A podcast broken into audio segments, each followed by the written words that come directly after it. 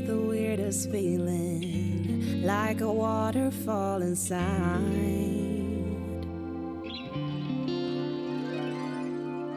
And by the time I finish, 嗨，各位同学，大家早上好，我是姚老师，欢迎大家来到今天这一期的英语口语每日养成。今天的话呢，我们来学习这样一段话，看起来呢会有一些长。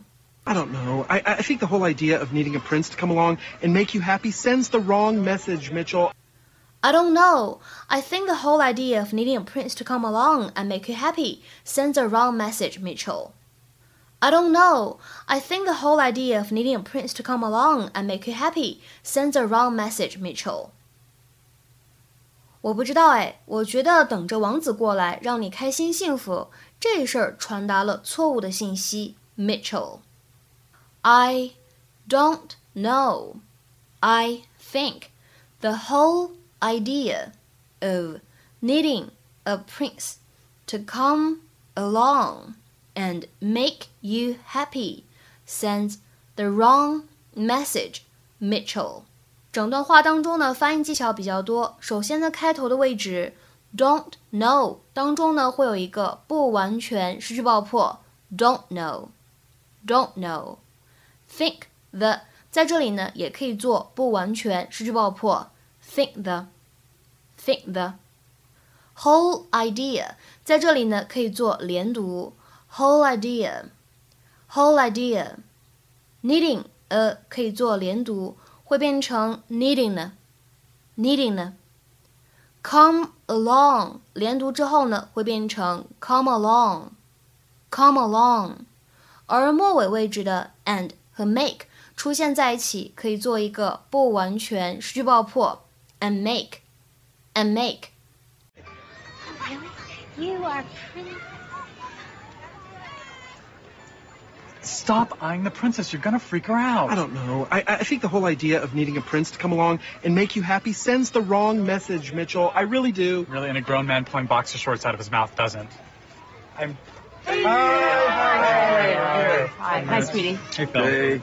Oh. So, where is she? Where's mom? Yeah, let's get the weirdness over Oh, with. no, I thought she was coming with you. Oh no, no, I haven't seen mom since. Let's see. Oh, she made out with my ex-boyfriend last night. What? Yeah. No, my God. Yeah, yeah. And then she took off with him, didn't come back to the house until after I was asleep, and then this morning left a cute little note that said, having breakfast with Robbie.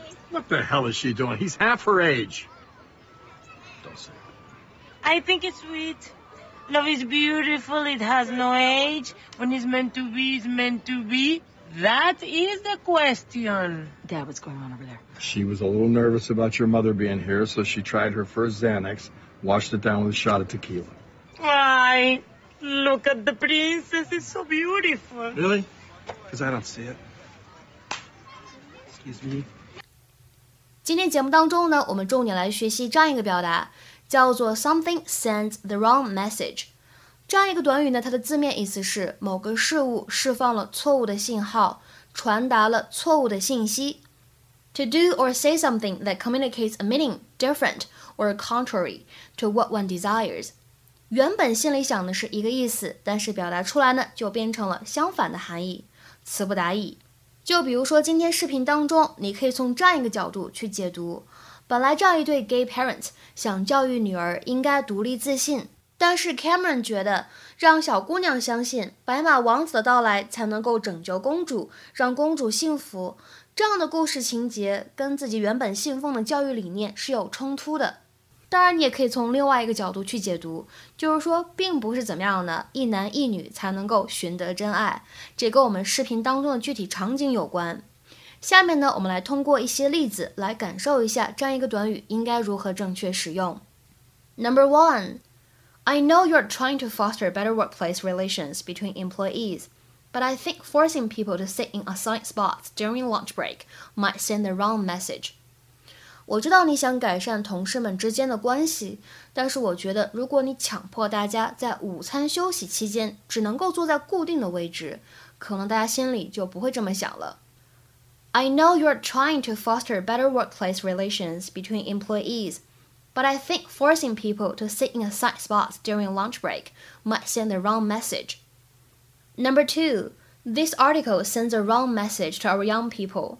这篇文章完全是误导了我们的年轻一代，比如说有把别人三观带偏的这样一种可能性。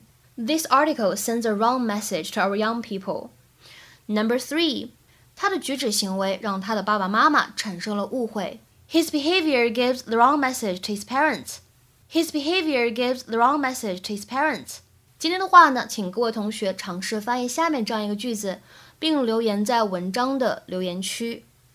It gives her the wrong message about how you value this relationship.